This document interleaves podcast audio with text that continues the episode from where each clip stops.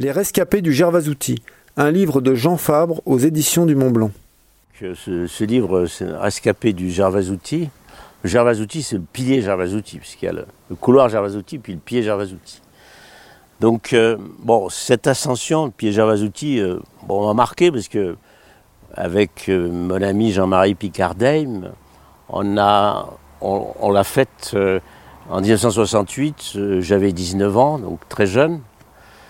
Donc les ascensions qu'on fait très jeune, les grandes ascensions qu'on fait très jeune, eh bien ça vous marque. Ça joue un rôle important après dans la, passion, dans la passion qu'on développe de l'alpinisme. Et puis euh, euh, c'était donc euh, la deuxième. ça nous a marqué aussi cette ascension parce que moi je crois qu'on a essuyé tous les risques possibles que la haute montagne peut offrir ce soit des éboulements de, rochers importants, euh, des, énormes blocs qui nous sont passés euh, très près de, la tête.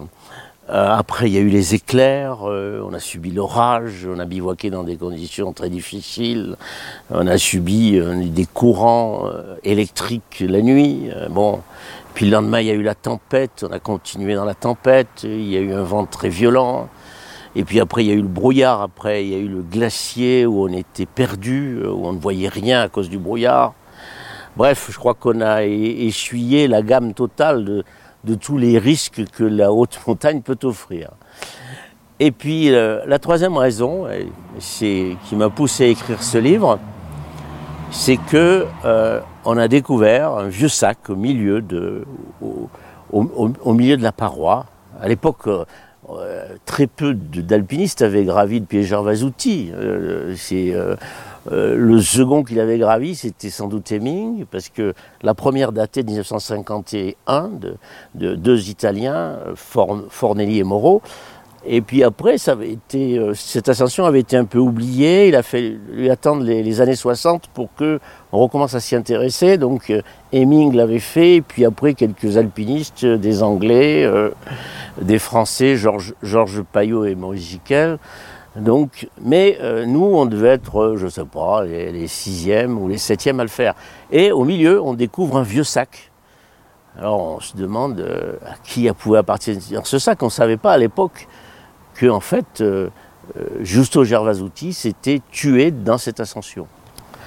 Oui, alors Gervasouti, donc, bon, comme tout le monde sait, ça a été, je ne sais pas si on peut dire, mais les comparaisons de ce style sont, toujours difficiles, mais enfin, un des plus grands grimpeurs de l'entre-deux-guerres, c'est clair. Bon, euh, voilà, après, les plus grands grimpeurs, bon, pas simplement italiens, mais euh, de manière générale, un des plus grands grimpeurs. Donc, euh, bon, après la guerre, donc, bon, il était déjà connu, il s'est lancé en 1947, donc, avec son compagnon Gagliardone. bon, ils avaient repéré ce beau pilier, donc, dans la face est du Mont Blanc du Tacul qui était jusque-là, il n'avait jamais été gravi.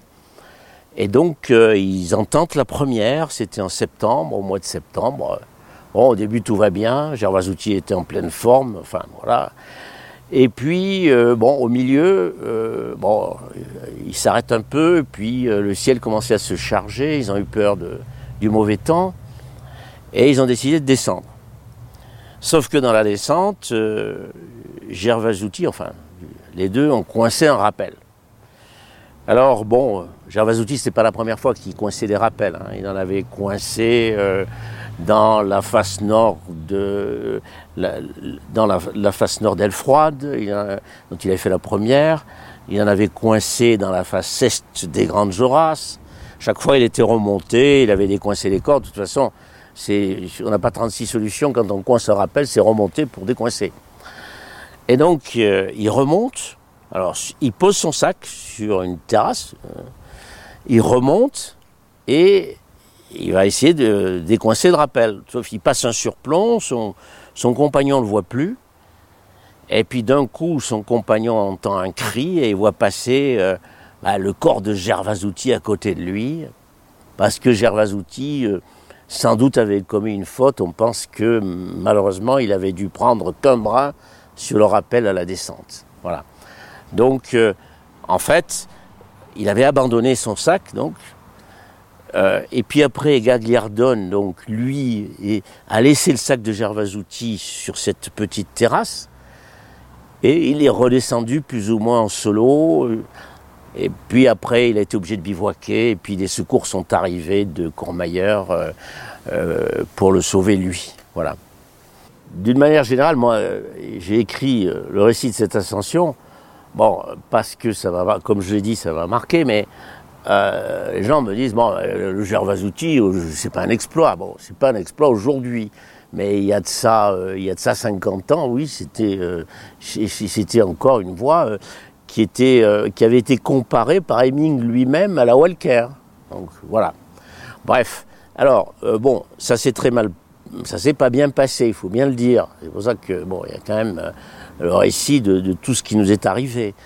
Euh, arrivé, alors déjà, bon, il faisait très chaud, euh, on nous avait déconseillé d'y aller, on n'avait pas regardé la météo. Euh, mais à l'époque, la météo se trompait. Alors bon, la météo, c'est pas parce qu'on annonçait des orages qu'il fallait pas y aller, sinon on n'aurait jamais rien fait. Donc la météo, donc on, ne regardait pas cela. On est parti, il faisait très chaud, on enfonçait, ce qui fait qu'on est arrivé au pied assez tard, vers 10 heures du matin. Et là, on, on a commencé à s'équiper pour le rocher.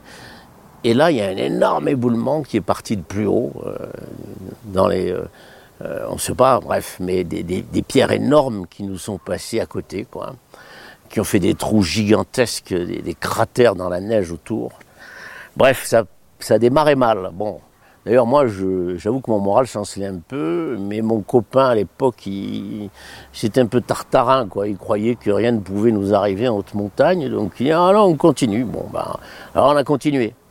On a continué, sauf que, bon, c'est là qu'on a, euh, au milieu, on a trouvé le sac de Jarvazouti. Bon, on n'allait pas très vite à l'époque, parce qu'à l'époque, euh, c'est ce que je raconte, euh, ben, l'alpinisme, il n'y avait ni, ni friand, ni coinceur, on n'avait pas de baudrier, il fallait pitonner, dépitonner, etc. Donc, bon, bon, bref, bon on réussit à passer, mais on découvre, on découvre ce sac au milieu, le sac de Gervasouti. J'ai fouillé un peu dedans avec mon copain. On a, on a, trouvé, de, on a trouvé de vieilles tablettes de méta, un vieux réchaud, une vieille veste qui était à moitié pourrie. Euh, bon, on se dit, mais on ne comprenait pas, parce qu'on savait pas que Gervasouti s'était tué. Moi, j'ai hésité. Je me dis, allez, tu prends le réchaud pour savoir à qui appartient ce sac. Quoi. C'est un sac qui ressemblait un peu au sac que, que portait mon père, qu'on avait gardé ici dans la maison. On a gardé longtemps le sac avec, lequel mon père, en, 1900, en, 1924, euh, avait gravi le Mont Blanc. Donc, euh, voilà. Donc, bon, euh, c'est un vieux sac. On s'est dit, à quoi Mais pourquoi Qu'est-ce que, que fait ce sac ici? Bref, on continue.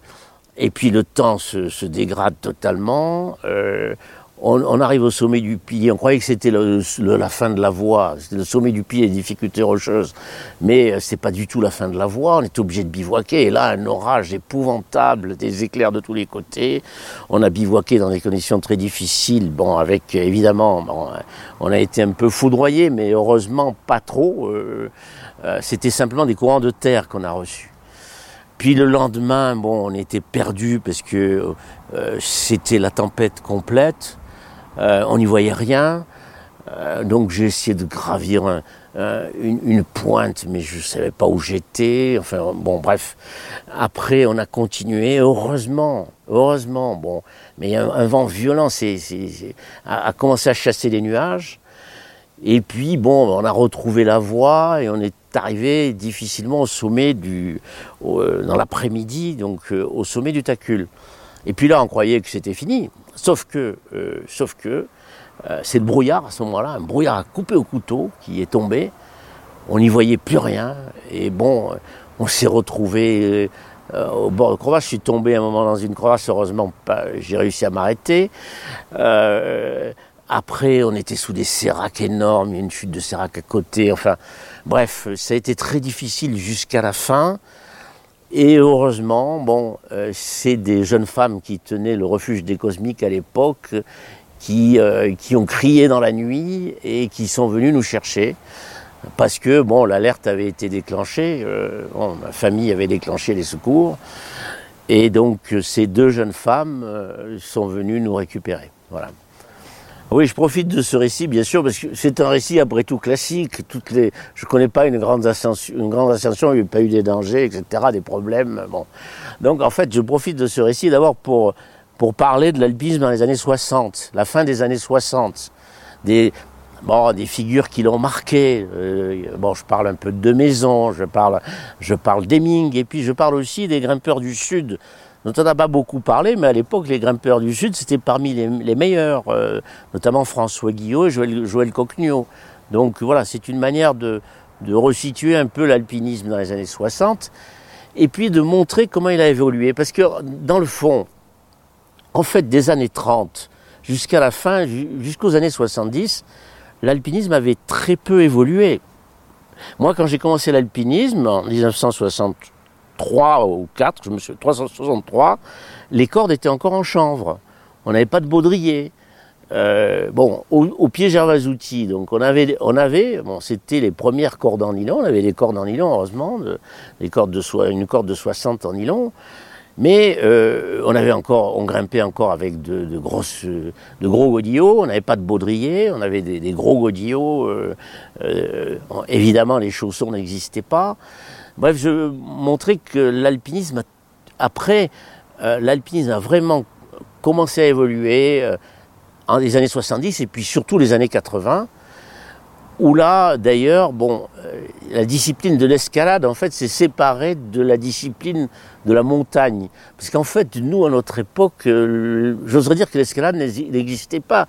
L'escalade, c'était simplement, même quand on faisait de l'escalade dans les Calanques ou à Sainte-Victoire, c'était pour euh, s'entraîner à la montagne. Il n'y avait pas de séparation. Or, aujourd'hui, il y a quand même une, séparation très marquée entre l'escalade et, la haute montagne.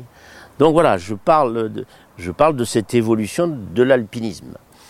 Après, euh, euh, si vous voulez, et si tu veux, c'est l'occasion aussi de parler de mes ancêtres, parce que bon, je sais pas que je veux me, me flatter d'avoir eu des ancêtres alpinistes, guides, etc. Mais je veux à cette occasion les rappeler parce que bon, et c'est pas certains ont quand même été importants dans l'histoire de la montagne.